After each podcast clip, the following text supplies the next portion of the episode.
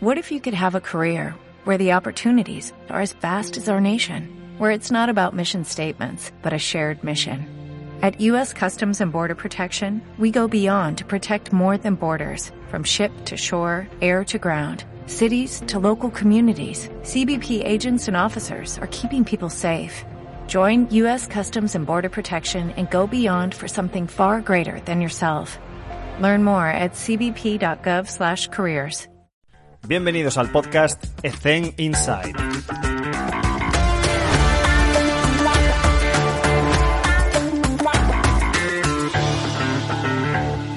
Muy buenas a todos y bienvenidos un día más a Ethen Inside. Está con nosotros Eduardo Valcarce. Eduardo, ¿qué tal? ¿Cómo estás? Hola, ¿qué tal, Alex? Muy bien, gracias. Em, tenemos aquí a una persona que, que eh, es un trotamundos. Ha estado por, por, muchos sitios y actualmente está en Qatar. Eduardo, ¿qué, qué haces allí? Pues bueno, eh, sí que es verdad, he estado en, en bastantes países, ahora estoy en, eh, en Qatar eh, como Strength and Conditioning de, de, Aspire Academy. Y bueno, eh, la verdad que he empezado, es un puesto que he empezado no hace mucho tiempo. de hecho, estoy en mi segundo mes de trabajo aquí, de hecho. Y bueno, dentro de lo que es Aspire Academy, como Strength and Conditioning, estoy dentro de lo que son el Departamento de Deportes Olímpicos que todo el mundo conoce a Aspire vale. más por el tema de, del fútbol, posiblemente. Entonces, además de fútbol, eh, la, la, academia proporciona otro eh, desarrollo de otros deportes, pues desde squash, eh, tenis de mesa, eh, atletismo, sobre todo. Um, y, y, estoy como strength conditioning de, de ese departamento. ¿Y por qué? ¿Por qué te has ido hasta allí? O sea, ¿qué es lo que te ha llevado hacia desempeñar tus funciones allí? Bueno, um, yo creo que esto es una pregunta que si tengo que responder, tengo que hacerlo de manera retrospectiva. Hmm. Es decir, eh, desde el momento en el cual decidí irme de, de, de España. Uh, fue una decisión meditada después de diferentes bueno, pues experiencias, proyectos y, y lo primero es por un tema de que me gusta experimentar diferentes culturas y también maneras de, de entrenar Um, evidentemente tiene que, que, venir todo ello, ¿no? Eh, nos vamos a ver toda esta visión romántica de, del entrenamiento, pero siempre y cuando va relacionado con, bueno, pues con las condiciones de trabajo y demás, pero nunca, nunca me ha, eh, nunca he temido el hecho de, del cambio como tal, sí. eh, siempre y cuando estemos seguros de, de, cómo hacemos el entrenamiento. Entonces, lo que me atrae aquí de Qatar, por ejemplo, yo había trabajado en Kuwait, entonces es un es una cultura muy similar. Eh, son países de, de, del Golfo um, y bueno, eh, son culturas muy similares. Eh, se habla árabe aquí en el día a día en el trabajo, evidentemente hablamos, hablamos inglés. Sí. si te digo la verdad, cuando contactaron conmigo, mi idea sobre todo yo venía de más de alto rendimiento, de haber trabajado en Hong Kong. -huh. y quería dar un paso más al trabajo con, en categorías de formación en vale. cómo construir eh, deportistas más desde la base y, y Aspire es la academia, Aspire Academy es una, es una referencia en ese sentido, en trabajo, pues eso, multidisciplinar, donde se, se te requiere pues contenido, eh, conocimientos de diferentes temáticas totalmente transversales y, y fue una llamada que no, no puedo decir que no, prácticamente. Y. ¿Y cuál ha sido aquello que más te ha sorprendido cuando, además sabiendo que, que ya tienes experiencia, no es la primera vez que, que sales de, de, la península, ¿qué, ¿qué, es lo que más te ha sorprendido cuando has llegado allí? Eh, bien, pues en Qatar lo que más me ha sorprendido, sobre todo en, vamos a empezar con el tema del trabajo, es el, eh, al nivel organizativo. Eh, me esperaba eh, especialmente poco más de caos en lo que es la, ciertas estructuras, eh, ciertas dinámicas de trabajo, eh, pero he de decir que, que, eh, o sea, que positivamente, me, me, ha sorprendido muy positivamente desde el propio onboarding, lo que es el, el comenzar el trabajo. Además, yo empecé en, en agosto, cuando no había nadie. O sea, entrabas en la academia y estábamos como cuatro gatos allí, casi recursos humanos no sabían ni quién era pero que el, el, propio proceso de contratación fue muy, eh, muy directo, muy, o sea, bastante sencillo respecto a, cuando lo comparo con, con Kuwait de hace cinco o seis años, que, fue tedioso. Y en el día a día eh, los procesos están muy organizados. De hecho, hasta los propios canales de comunicación que mantenemos entre nosotros, los, entrenadores, Health and Conditioning, todo lo que son los servicios médicos, está todo canalizado a través de una plataforma.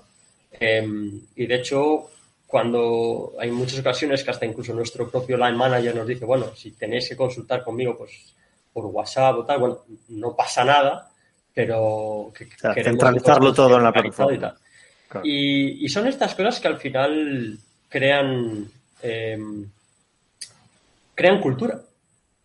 Crean, crean cultura de, cómo se han de, eh, realizar ciertas, ciertos procesos y cuáles son los estándares que al final nosotros eh, queremos eh, desarrollar y se han de practicar con los, con los eh, deportistas y mm. con cosas como, como estas. La verdad que es una cosa que me ha sorprendido muy, muy gratamente.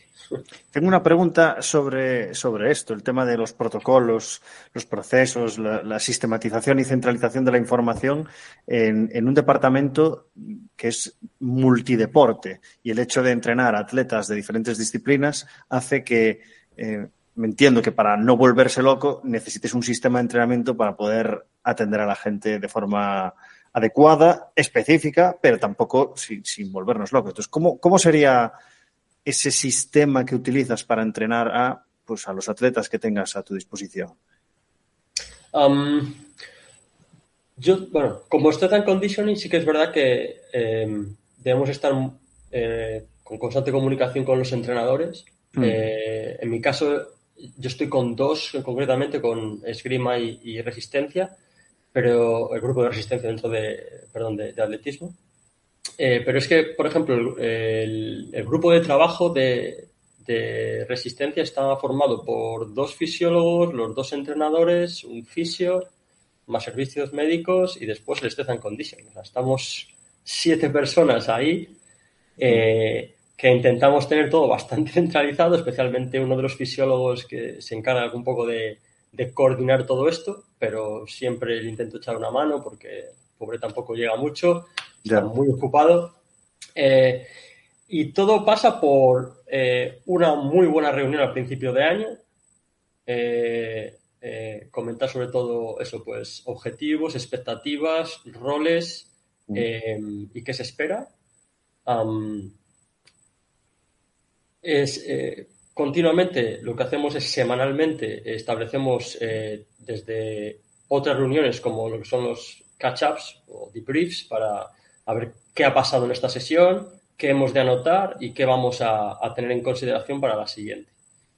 Eh, eso como una manera como de resumir a nivel más humana, orgánica, ¿no? Es una cosa mm. que, que si bien es cierto en estructuras más pequeñas no tienes tan tan en cuenta porque nace orgánicamente, ¿no? De hace, bueno, pues esto, a ver qué tal sale, no. Pero en estructuras tan grandes donde también hay más personas con otras responsabilidades a mayores de ese deporte, tiene que estar todo bastante centralizado y organizado. Y después dentro de lo que es el, el, trabajo de contenido, ¿no? De entrenamiento como tal, pues en mi caso, eh, en Strength Conditioning tenemos un, un, una plataforma donde planificamos, priorizamos, intentamos eh, tener todo organizado para eh, reportar y demás. Ah, y todo esto, todo esto, em, eh, desde los propios datos de los fisiólogos, entrenadores, strength and conditioning, además de los fisioterapeutas, y podemos obtener o podemos tener ayuda de los data analysts, que también tenemos un departamento si necesitamos eh, bueno, pues determinar ciertas variables o cuadrar dos, dos, variables a ver cómo, cómo, responden o algún tipo de ayuda que necesitemos de ellos, lo podemos solicitar también. Em, y todo esto se vuelca a la nube, a una plataforma, no sé si estoy aquí... Eh, yo creo que estoy autorizado para decir la marca, ¿no? No creo que pase nada. aquí puedes decir lo que tú quieras. Eh, utilizamos Smartabase y ahí tenemos todo, todo el historial deportivo de lesiones, de, análisis de entrenamiento de los propios eh, deportistas desde que comienzan la academia hasta que se gradúan.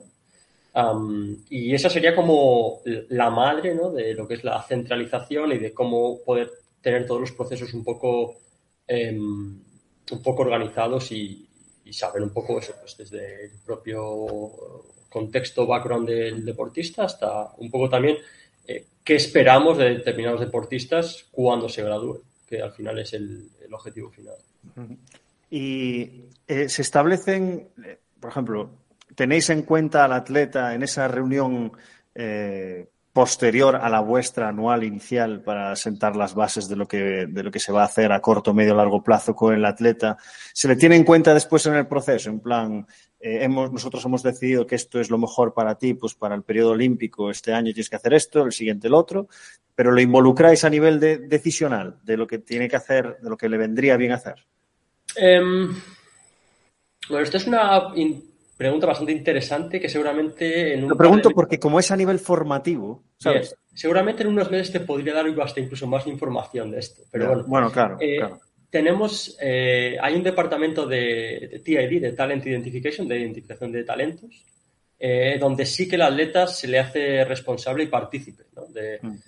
hay una batería de, de test que se realizan y una vez realizados, pues em, ese deportista, bueno, pues eh, con conversaciones con él, con los propios entrenadores y demás, em, se comenta a ver eh, qué deporte sería más factible este, para que este chico, bueno, pues pudiese alcanzar ciertos niveles en un futuro. No hablamos ni tan siquiera ni, ser olímpico o mundialista, sino cuáles son los, eh, los criterios que vamos a utilizar para que este deportista, vale, pues lo decidamos que esté en la sección de saltos, eh, de atletismo o bien que sea velocista. y se tiene en cuenta la, decisión del atleta porque necesitamos saber cuál es su preferencia también. ¿no? sí, la afinidad que tiene por el deporte, eh, claro. Eso partimos, eh, partimos de ahí. Una vez que, el deportista, imagínate que ya está en, pues tiene 14, 15 años, ¿no? Em, que está dentro de lo que es el proceso, lleva varios años entrenando. Sí que es verdad que es más una decisión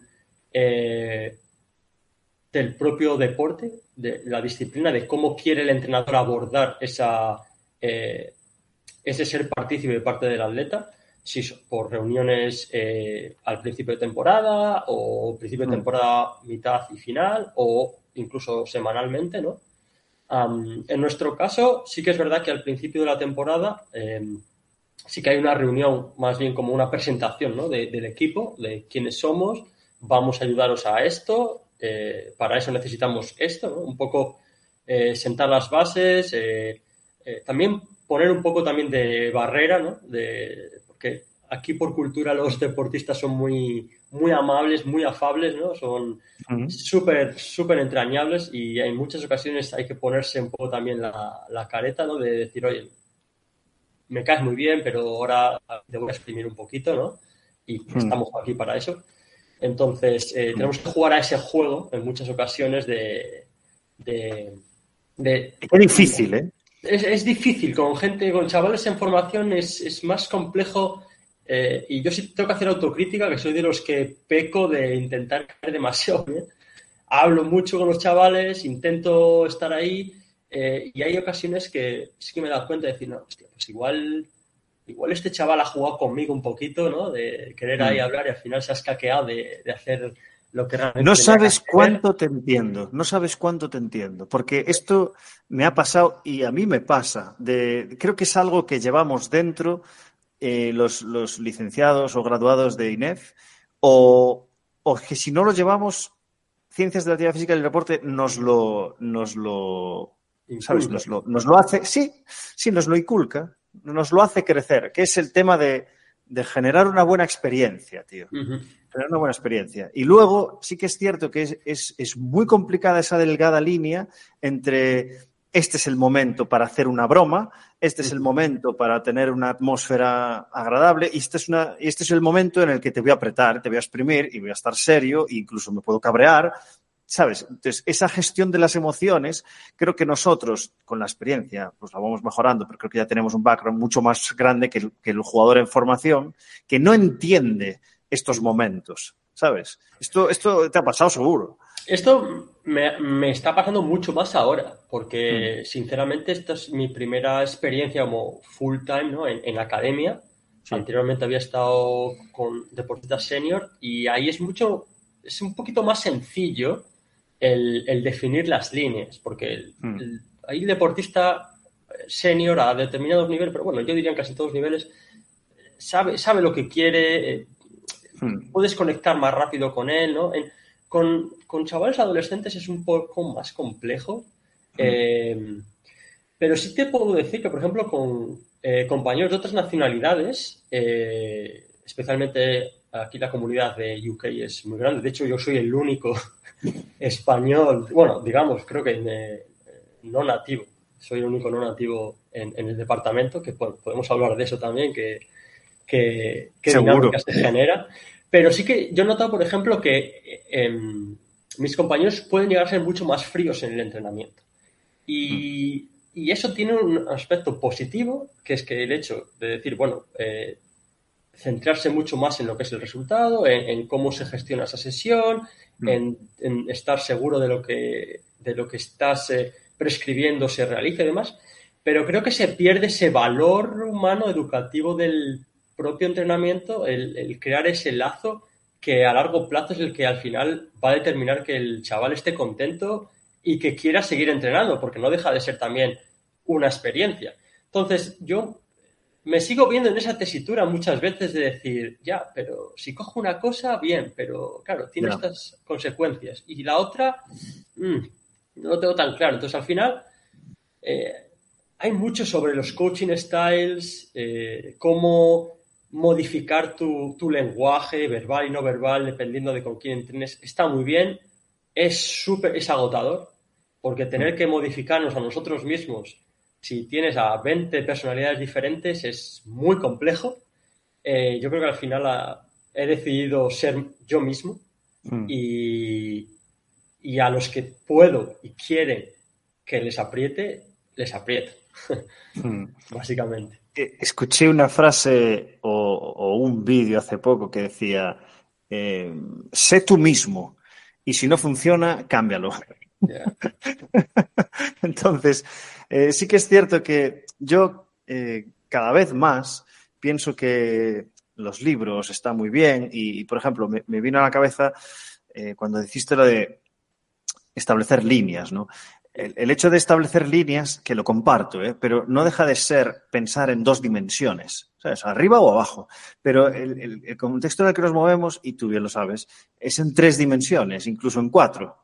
Entonces, eh, pensar en, dos dimensiones creo que nos limita a la hora de, pues, el libro dice, eh, Dale Carnegie, pues nos dice que tenemos que ser empáticos.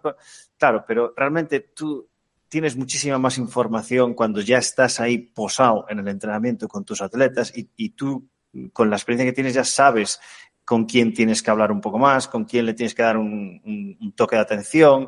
Pero claro, no podemos pensar en dos dimensiones porque es que si no nos, nos, quedaríamos cortos. Pero claro, necesitamos unas bases para no caer en el caos que decías antes. esto es muy complejo como para establecer límites, ¿sabes? ¿Dónde está el límite? siempre se puede ver desde diferentes perspectivas.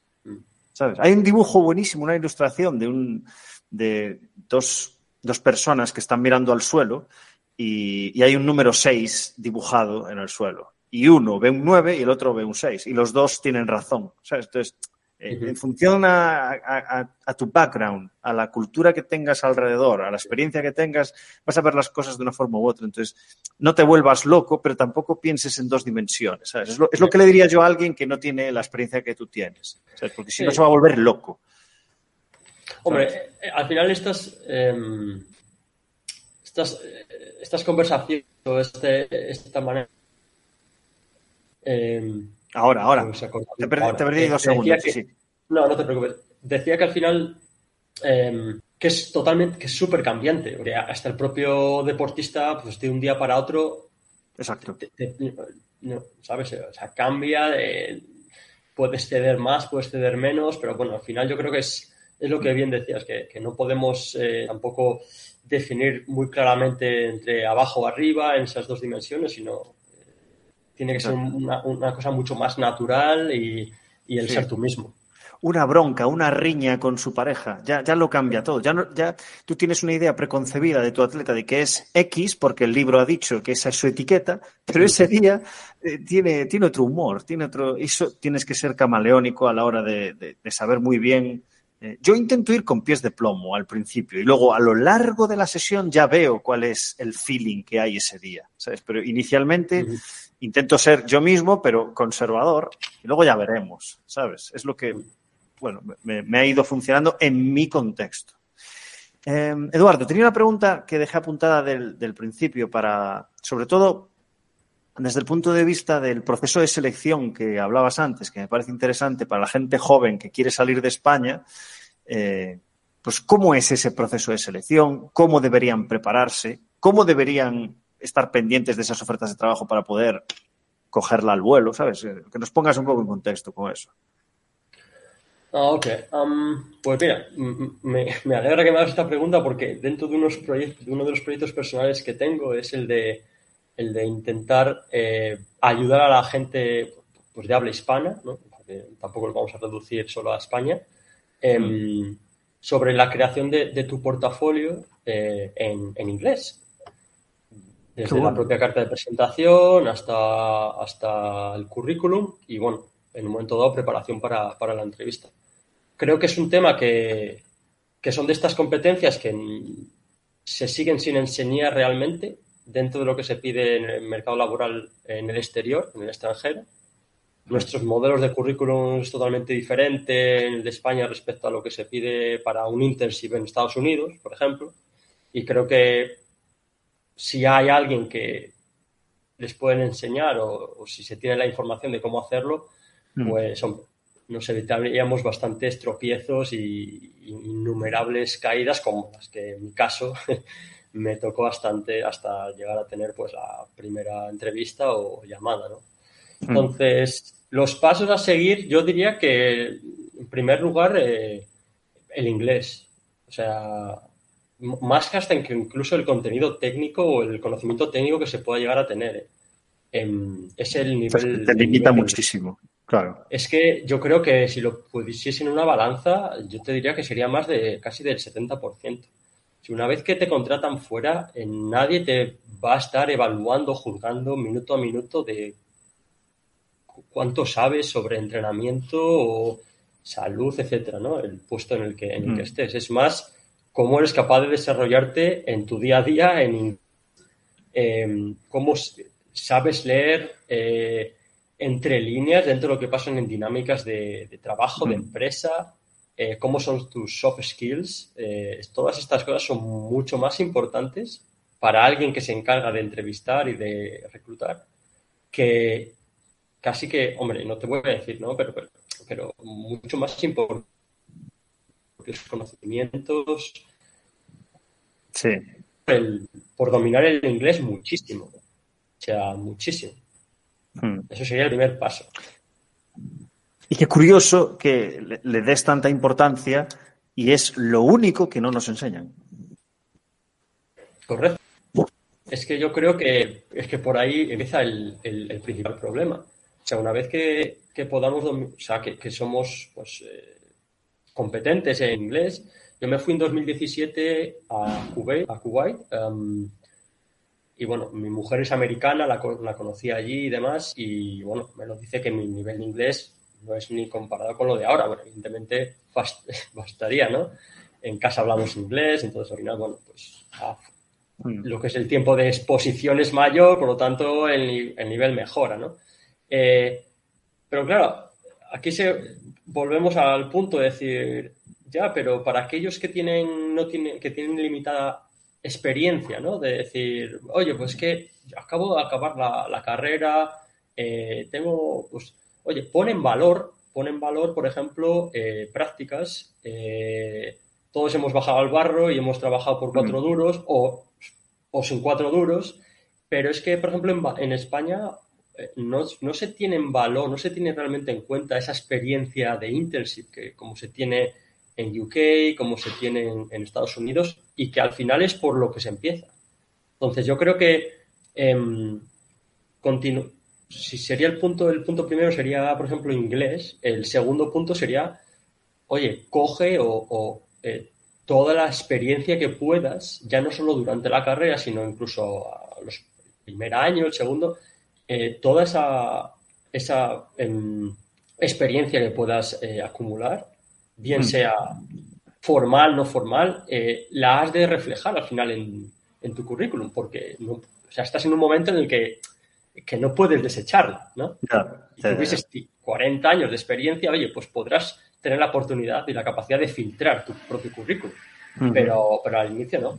Desde luego, el que tenga una intención de salir de España debe sí o sí, te guste o no, eh, meterse en clases particulares de inglés, eh, tener exposición al inglés, como has dicho tú, que puede ser desde canciones, películas que ya has visto, series de televisión subtituladas, eh, ir a eh, meetups en inglés que son gratis. Hay una, hay una app que se llama Meetup.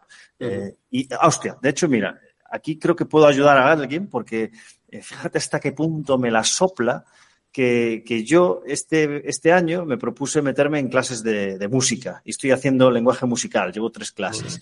Y en clase ¿Sabes con quién es? Porque mi nivel musical es, eh, yo pregunté, ¿tenéis qué, cuáles son los niveles? Pues tenemos el 1, el 2 y el 3. Vale, pues tenéis cero, porque ese es mi nivel.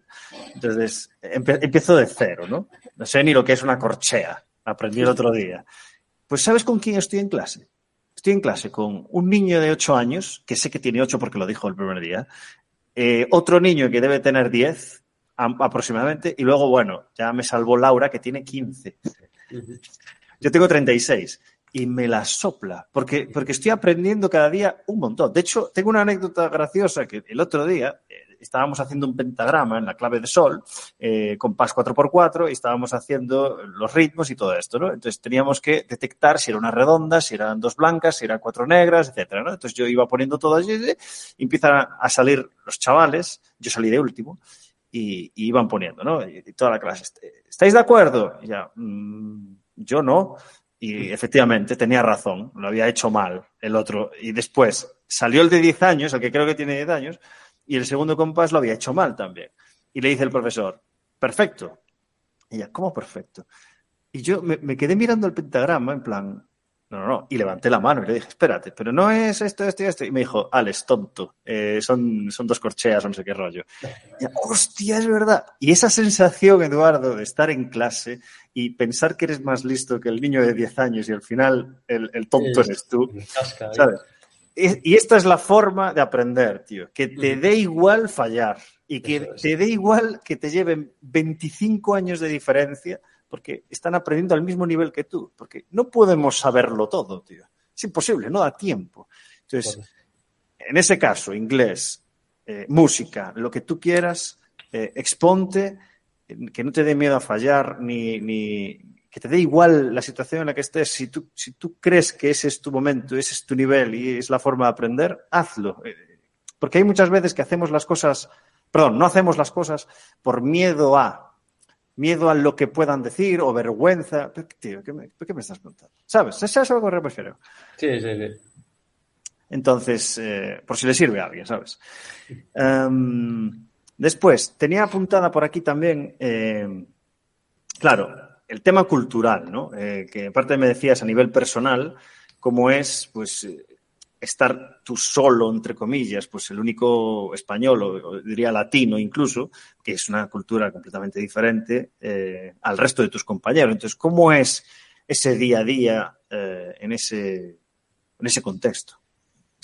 Um, bueno, el, día a día se está bien, ¿eh? O sea, no significa que porque, claro, que porque sea el único español en el, en el departamento eh, me traten mal, ni haya bullying, ni nada. Bueno, pero sí Hombre, bien.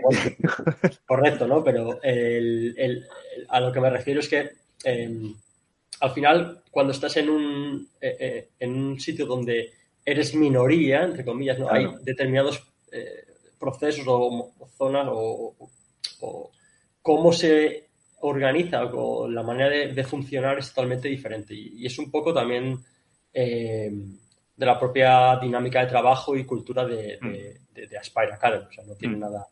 Eh, hay cosas muy Claro, perdona, perdona, continúa, no te quería acordar. Hay cosas muy positivas que son que eh, son muy, muy, muy organizados, son muy, muy bien, o sea, están muy bien organizados. Eh, y eso al final me obliga a estar muy bien organizado. Hmm. O sea, cosas pues desde informes hasta, hasta anotaciones de que se dijo hace tres semanas en una reunión entre entonces, estas cosas eh, que seguramente en otro contexto, con otro tipo de gente, pues igual se pasarían un poco por alto. Em, en esta situación, bueno, pues em, se está, está mucho más al detalle. Hay cosas que yo como español las veo diferentes y ciertas cosas que, bueno, no es que no esté de acuerdo, sino que igual están sobredimensionadas, ¿no? Eh, al final hay veces que nos olvidamos que estamos entrenando a adolescentes y que el 90% de ellos no van a llegar al nivel internacional. Quizá haya un, 10%, un 5% donde sí pueden optar a, bueno, pues a un campeonato del mundo junior o similar. Entonces, esto lo que sucede es que, como digo yo, el overframe, ¿no? Que, tratamos a todos pues como si fuesen potenciales campeones del mundo y al final, bueno, esto pues a veces a mí me genera un poco de, no sé, como de no sé cómo explicarlo, no reticencia, ¿no? Pero al final lo que quiero es decir, oye, aquí deberemos bajarnos un poco todos a la tierra ¿eh? y, normalizar un poco todo. Es verdad que Aspire es casi como em, eh, Disney World, ¿no? Que tienes casi todo a disposición, eh, equipamientos, pues todo el tema de material y demás. Pero yo creo que al final, cuando se entrena adolescentes, hay que acostumbrarles a entrenar desde cosas muy básicas Hmm. y que hay ciertos, eh, ciertas cosas que deben ser como, te, lo tienes que ganar, ¿no? Ya. por ejemplo, oye, que tenemos un área de piscina de recuperación que todo el mundo pagaría por ir allí hasta... Pues oye, gánatelo, ¿no? Es en plan... Hmm. Y estas discusiones las he tenido con los entrenadores. Es decir, no, es que lo, lo añadimos en la programación porque para evitar el riesgo de lesión y tal. Digo, ya, pero no nos olvidemos de que son chavales de 16 años y que, bueno, con una correcta alimentación, nutrición, sueño y demás, no deberían, no deberían tener ningún riesgo extra. O sea, si queremos utilizar, por ejemplo, esas sesiones de recuperación eh, en, la, en, la, sala de piscinas y demás, oye, ¿por qué no lo hacemos como una recompensa? ¿no? Eh, en el sentido de, oye, a todo el mundo nos gusta, eh, es, es, agradable estar allí, oye, pues podría ser. Entonces, son de estas, estas conversaciones que surgen, ¿no? Que, es muy bonito, porque al final son diferentes visiones y, pues no son ni teorías, son visiones, ¿no? De cómo afrontarías tu, lo que es el coaching, ¿no? Lo que es el entrenamiento. Em, y que diferentes personas tenemos que llegar a, un, a, un, a una decisión común, ¿no? Entonces, eh, pero sí que es verdad que es lo que te digo, hay cosas muy positivas, hay alguna otra cosa que no es que sea negativa, sino que siempre, habría eh, diferentes visiones ¿no? y harías de otra manera.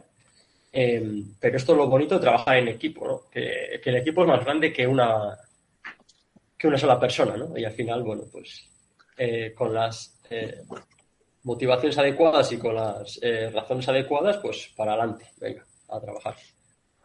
Te voy a, te voy a discutir una cosa por debatir.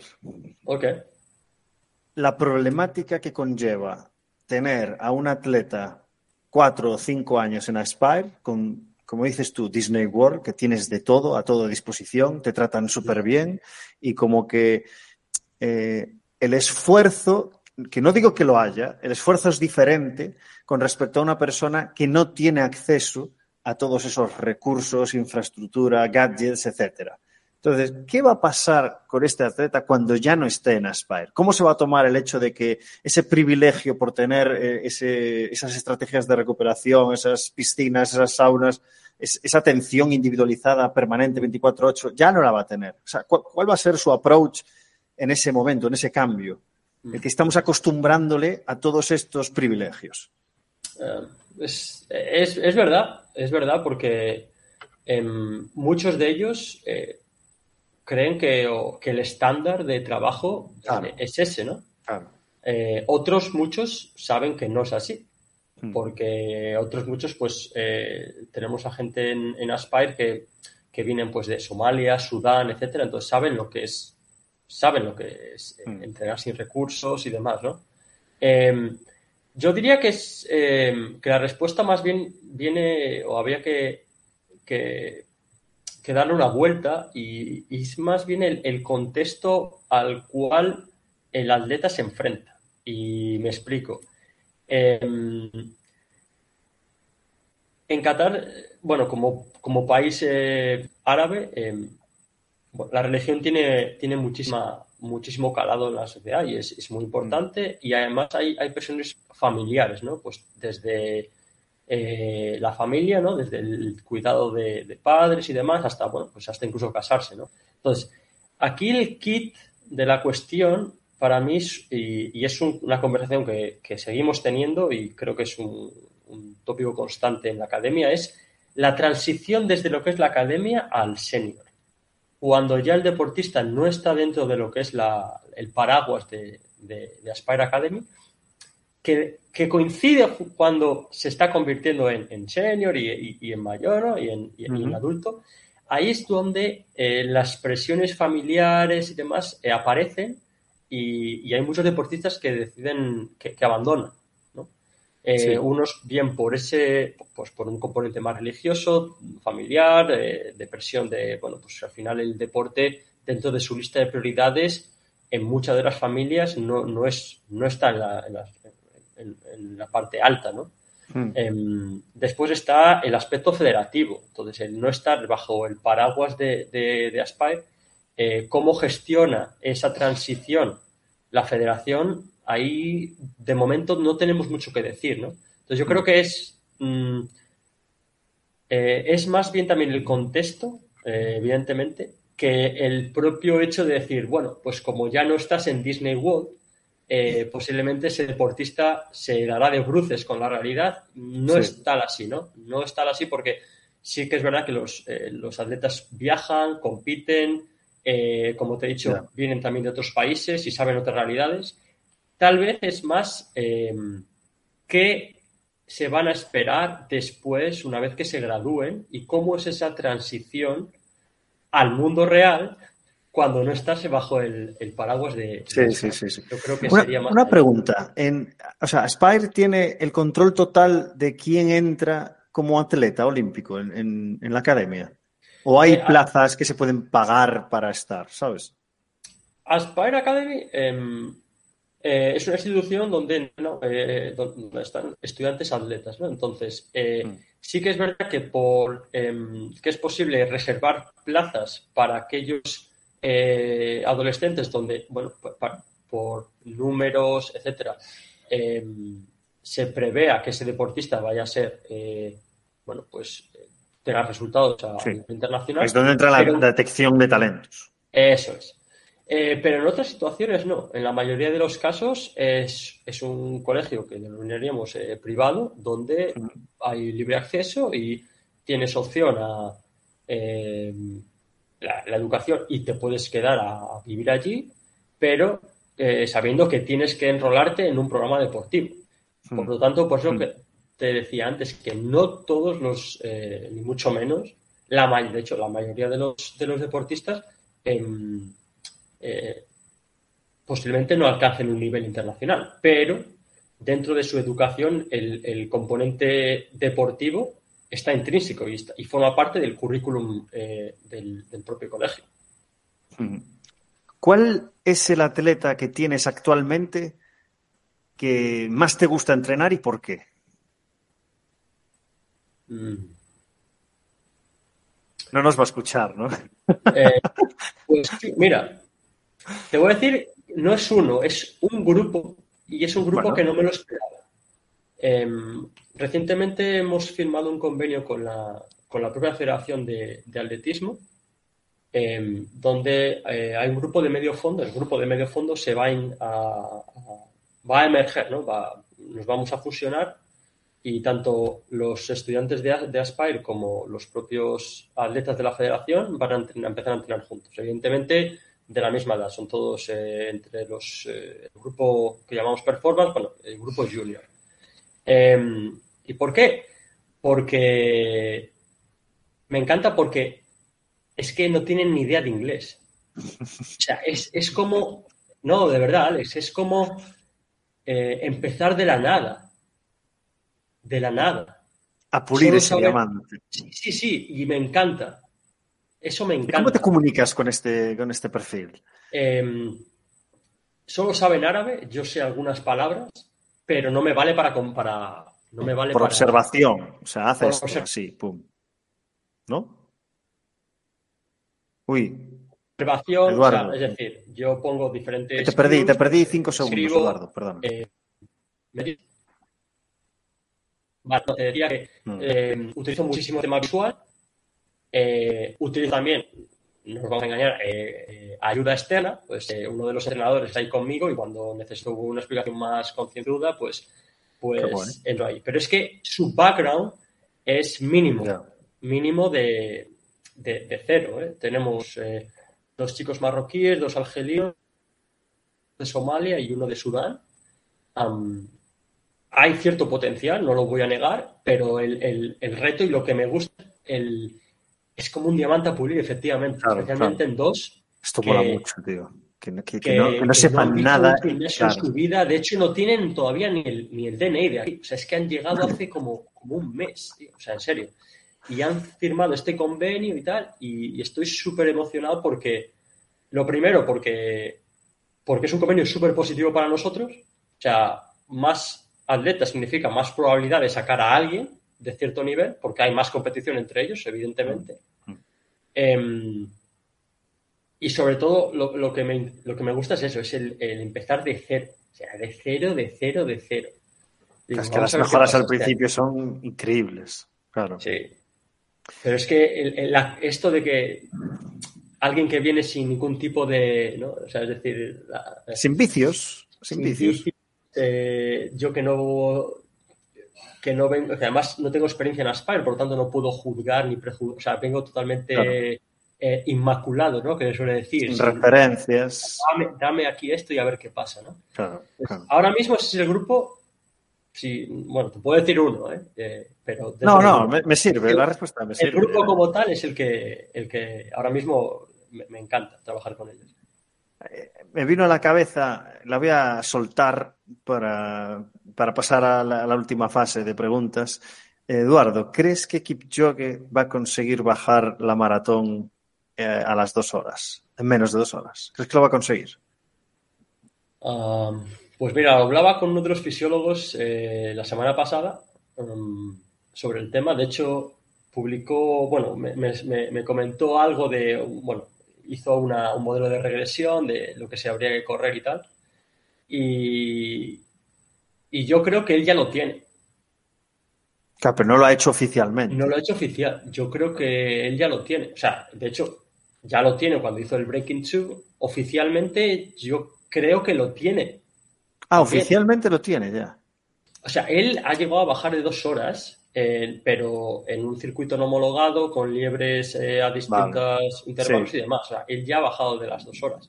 Este último, este último intento en Berlín ¿Tuvo liebre todo el rato o no? Ah, hasta media Creo que fue hasta media maratón. Juraría que le llegaba una media maratón por lo menos, sí. Sí. Joder, ¿y por qué no le lleva otra media? Eh, claro, que cambia la liebre.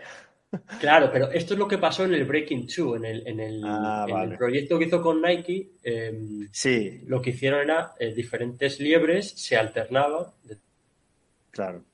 A ver, yo, yo no, no, tengo ni idea de atletismo, pero yo creo que en, una maratón con tantos kilómetros, con tanto tiempo, el ser humano conseguirá bajar un minuto más, creo yo. Y quizás Kipchoge llegue o no, no lo sabemos, pero el ser humano acabará bajando seguro de las dos horas, creo yo. No sé qué opinas tú. Hay bastantes teorías al respecto, de, hace muchísimos años, de que en torno al 2050 eh, se podría, se debería bajar de, de dos horas. Eh, no me acuerdo ahora mismo la referencia, si te digo la verdad, no sé si era Tim Noex, eh, en uno de sus libros, Lord of Running, con un modelo de regresión en función de marcas del 10.000, media maratón.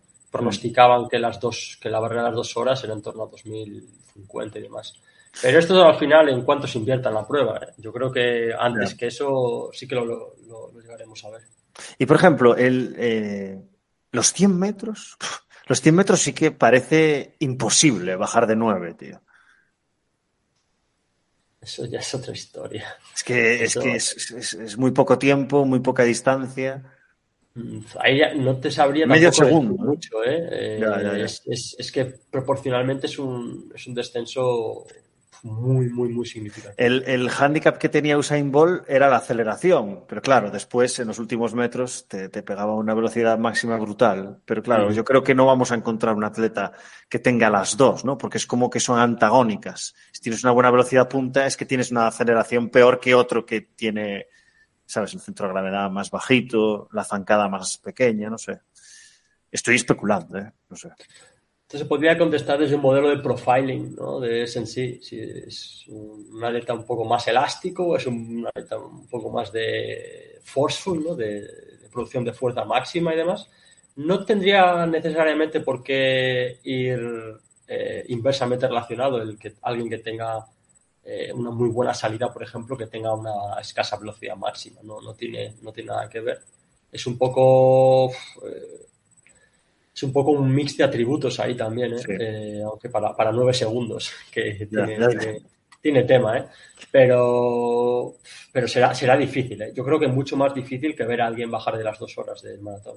Esto seguro, esto lo veremos seguro. Mm. Es, mucha distancia para bajar.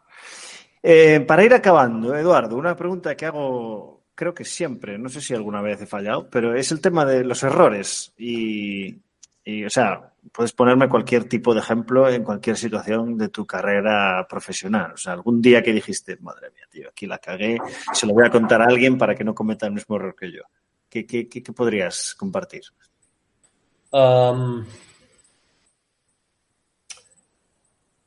creo que tengo uno muy bueno, que es el, em, el no darte tiempo a ti mismo, ¿no? el, el querer eh, llegar, cambiar cosas, ¿no? Eh, o no ser paciente en, procesos que, tienen su que tienen su tiempo, Como toda lesión tiene su proceso de recuperación, pues que, un entrenador confíe en ti también tiene su proceso, ¿no? Hmm. Eh, yo creo que yo creo que uno de mis errores, por ejemplo, cuando en una de mis épocas en China, fue el, el frustrarme rápido, eh, yo creo que fue un poco una mezcla de todas las situaciones, ¿no? Pero fue por el hecho de que el, de que el entrenador no, realmente no, confiaba en mí, ¿no? Y yo me hmm. veía como, o sea, lo primer error fue el, asumirlo como es algo personal. Este tío tiene algo contra mí, que no he hecho nada, intento estar para el equipo, eh, eh, hago más de lo que se me pide, ¿no? Hmm. Pero es que entonces, el primer error es considerarlo personal y el segundo, el que ahora, claro, es todo el pasado, ¿no? El, no darte el, tiempo necesario para, resolver esa pregunta, ¿no?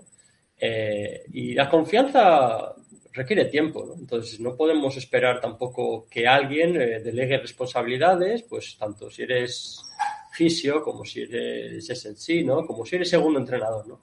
Que alguien que está superior tuyo vaya a delegar cuando, bueno, pues tiene sus, eh, sus dudas o... Sí, sí, hay que construirlo cada temporada. Sí, sí. A mí eso me, pilló en, una, en un momento eh, que no fue el mejor, ¿no? En China, pero, pero que no le pongo excusa a ninguno porque yo intenté forzar eso, intenté ganarme la, la, la confianza de ese entrenador, pero no de una manera orgánica, sino un poco como forzada, ¿no? Entonces, y al final te das cuenta de decir, ¿qué he ganado con esto? No he ganado nada. O sea, de hecho, eh, no fue nada, bueno. Después, bueno, pues me tuve que retractar de algunas cosas, ¿no? Eh, em, el equipo no se resintió, pero sí que es verdad que, que yo me quedé con una sensación de decir, esto era totalmente innecesario, esto tiene que crecer pues con el tiempo, ¿no? Hmm. así como esperamos tiempo para observar mejorías en los niveles de fuerza y tal, pues esto es exactamente igual. y yo creo que es una de las, de las cosas que, aprendí de, de, una de las, de las maneras más duras ¿eh? de, aprender. sobre todo el, cuando te sientes mal, ¿no? de decir, Joder, es que esto no va a ningún lado, a ver cómo, cómo podemos mejorar esto. ¿no? pero bueno, esto, uno de los errores. Es, una, es un consejo de tu experiencia de vida, diría yo, que nunca ha salido en el podcast. Y, te lo digo porque llevo casi 160 entrevistas hechas. Eh, quizás alguna persona lo haya definido, pero no de, esta manera. Y creo que es algo que, que es más común de lo que parece. Sí. Y que no nos damos cuenta muchas veces de que, hostia, pero si yo tengo INEF, tengo un máster, tengo experiencia, pero ¿cómo no? Pues no, no confío en ti porque no sé quién eres. ¿Quién eres? Demuéstrame qué es lo que haces, demuéstrame qué es lo que haces el día a día, si vienes antes, si preparas las cosas, si eres organizado, si presentas reportes, si das feedback, si... si... Es que, es que te, te diría incluso que ahora que, hombre, ya tengo una edad, ya me doy cuenta de cosas, hay veces que veo, eh, no sé si lo habrás visto tú también, pero creo que hay eh, jugadoras que cometen errores o toman decisiones de forma premeditada para ver qué es lo que haces. ¿Sabes? A ver si lo dejas pasar, a ver si tomas y pasas a la acción y tomas decisión. Y como una manera de testearte, ¿no? De decir, a ver por dónde y, Sí, sí, sí. ¿Crees que te ha pasado mucho, o bueno, mucho, perdón, que te pasa más, o ha pasado más habitualmente al inicio de las temporadas? Sí, sí, sí, por supuesto, por supuesto. Es una manera. Eh, ahí, en ese momento donde, donde no nos conocemos mucho, ahí es donde hay esos intentos de medirte y de, y de testearte. Estoy seguro. Sí, y pasa, eh, yo lo he vivido, em, pasa en, en cosas totalmente, o en momentos ajenos al entrenamiento. O sea, o que no están muy directamente relacionados con el propio entrenamiento, o sea, en conversaciones, en tu caso sería, por ejemplo, no sé, en vestuario o en el momento en el que estás en activaciones o en calentamiento, mm. Mm. cosas así, eh, comentarios, si tú Crees, si tú crees que algo está mal, tienes, tienes que decirlo, tío. Tienes que decirlo. Mm. Quizás, eh, no, no quiero decir el cómo, porque puede que sea a través del coach, eh, pasa esto, dilo al grupo, no lo, individualices, pero dilo. O, hey, me dejas comentar esto de forma grupal, hey, no, no puede volver a pasar esto. Culpa mía por no haber puesto eh, la tesitura inicialmente, hey, si ocurre esto, va a pasar esto. Así que, claro, hay que poner en preaviso. No podemos, entre comillas, castigar una acción que no se ha hablado previamente, lógicamente. Pero, uff, estoy, estoy convencido, ¿eh? Estoy convencido de que a estos niveles la gente testa mucho y, está esperando a ver qué haces. Entonces, si tienes, es que seguro que os ha pasado a, todos los que nos estáis escuchando, que tenéis la sensación de que, de que algo no está bien o de que... Te pongo, un, te pongo un ejemplo muy fácil que ocurre en básquet femenino. Eh, hay un pase y el balón se pierde y las dos se giran murmurando y no se hablan entre ellas. Esto es muy típico en femenino. No hablan. En chicos o, se hablan o se meten una hostia o pasa algo, ¿sabes? Pero no se, no se lo guardan.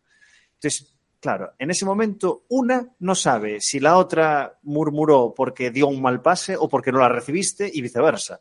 Entonces, claro, ahí se pueden, se pueden ocasionar fricciones y cosas que, se pueden hacer una bola. Y eso hay que tratarlo desde el principio, tío. Desde el principio. Pues esto tienes, tienes que comentarlo. Y de vez en cuando, pues eh, a mí me sale, sobre todo si tengo confianza con la jugadora, me sale decirle, hey, cuando pase esto, díselo. Y dice, eh, fallo mío, ya está. Y se acabó. Se acabó. Aunque no sea tu culpa, tú dilo. Ah, pero es que no sé qué. Porque estas cosas, si las ves, las jugadoras o atletas van a pensar que estás pendiente de, lo que está ocurriendo en la sesión. ¿Sabes? Um, yo el, año pasado en el grupo de esgrima de, en Hong Kong, cuando estaba en Hong Kong Sport Institute, sí que es verdad que eh, era un grupo con unas dinámicas muy extrañas. Eh, son, es un deporte, pero hay tres disciplinas, sable, espada y florete que son como tres deportes realmente, ¿no? Entonces, pero son de estas cosas que tú no te das cuenta hasta que, hasta que estás dentro. Entonces, em, el, conocer estas dinámicas de trabajo, de, porque nosotros veíamos, por ejemplo, que el grupo de sable siempre se sentaba aparte, en una esquina, nadie, y claro, yo me preguntaba a veces, digo, ¿pero qué pasa aquí, no? Entonces, poco a poco vas indagando información, ¿no? Eh, porque uno de los, de los errores que yo creo que, que, gente, que gente joven puede llegar a cometer es el, el, creer que, que, llegas a un sitio, ¿no? Un equipo, una empresa, un... No sé, y, creer que llegas en un folio en blanco, ¿no? Que, que la empresa se crea porque tú acabas de llegar. ¿no? Eso es. O por el equipo, el equipo, o, la liga realmente empieza, o el equipo empieza porque Empezamos. Y, tienes tantas cosas en la cabeza, preocupaciones o cosas eh, que para ti tienen más prioridad que el, por ejemplo, conocer las dinámicas. ¿Qué está pasando entre jugadoras? ¿Qué está pasando en el grupo? Que... Entonces, cuando no eres capaz de ver eso, estás obviando mucha información. Sí, sí, Y, te voy a decir más, y creo que es hasta más importante, hasta incluso cuántas series y repeticiones eh, prescribimos para determinado ejercicio. Creo que es más importante eso, en la labor humana, el, mostrar que realmente te importa, porque es al final con lo que te vas a quedar en un momento cuando dentro de X años lo dejes o lo que sea, es lo que realmente te van a valorar. Decir, joder, es que, es que Alex se preocupaba en las sesiones. ¿te acuerdas cuando a mí me daba la gomita verde y a ti la porque sabía que, ¿no? era la que realmente a mí necesitaba y, no era al azar y tal, ¿no? estas cosas em, son las que al final calan y son las que al final cuando nos vamos de los sitios, eh, por suerte, o sea, la gente te dice, hostia, muchas gracias, te vamos a echar de menos y te vamos a echar de menos de verdad. Em, Qué bueno. Fundamental, eso que has dicho. Fundamental. Eduardo, tengo un vídeo guardado. Yo, tengo una carpeta de skills de, básquet, mm, mayoritariamente de NBA porque fue por donde empecé. Tengo algo de femenino porque quiero que haya femenino porque es donde estoy. Y tengo un vídeo de una carpeta que pone eh, emociones eh, de una situación de juego, no diré nadie eh, quiénes son las involucradas, pero que penetra y se mete, se mete en la cocina, se mete en la zona, da un pequeño saltito para pasar a 45 y de repente hace, ¡pum! y pasa a esquina. Y esas cosas, tío, son la hostia, porque estás tomando una decisión emocional no basada en, lo que te está ofreciendo la defensa, solamente porque no se la quieres pasar a ella.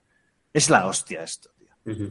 Y luego sabes por qué, sabes, sabes qué relación hay y, esto, es grave. y si no te das cuenta y si solo estás pendiente en, lo, pues eso, en, lo objetivo, en lo no cualitativo, te pierdes un montón de detalles. Y esto es, esto nos pasa, a mí me ha pasado, lógicamente, cuando empiezas, no te fijas, no te fijas en estas cosas. Pero claro, cuando pasa el tiempo dices, que, como dices tú, o sea, es que es fundamental entender estas dinámicas y los grupitos, porque no pretendas en un equipo Mira, yo estoy en un grupo de 12, imagínate en uno de fútbol, uno de rugby. Va a haber grupitos. Obviamente que va a haber grupitos y hay que respetarlo y entenderlo y ya está. La gente se siente cómoda con, la gente de, su entorno. Pero bueno, hay que, hay que saber, es que es difícil jugar en, aguas ahí turbulentas, pero bueno. Em, Eduardo, tengo una última pregunta, que siempre es la misma. Eh, pues mira, no, la voy a, cambiar, la voy a cambiar, que, que estamos de cambios. Eh, ¿de, qué, ¿De qué te sientes orgulloso? de tu nivel de inglés. No, ni mucho menos, porque aún así sigo, sigo colapsando mucho. ¿eh? Em, yo creo que me siento orgulloso del, del saber y el creer que no sé absolutamente nada.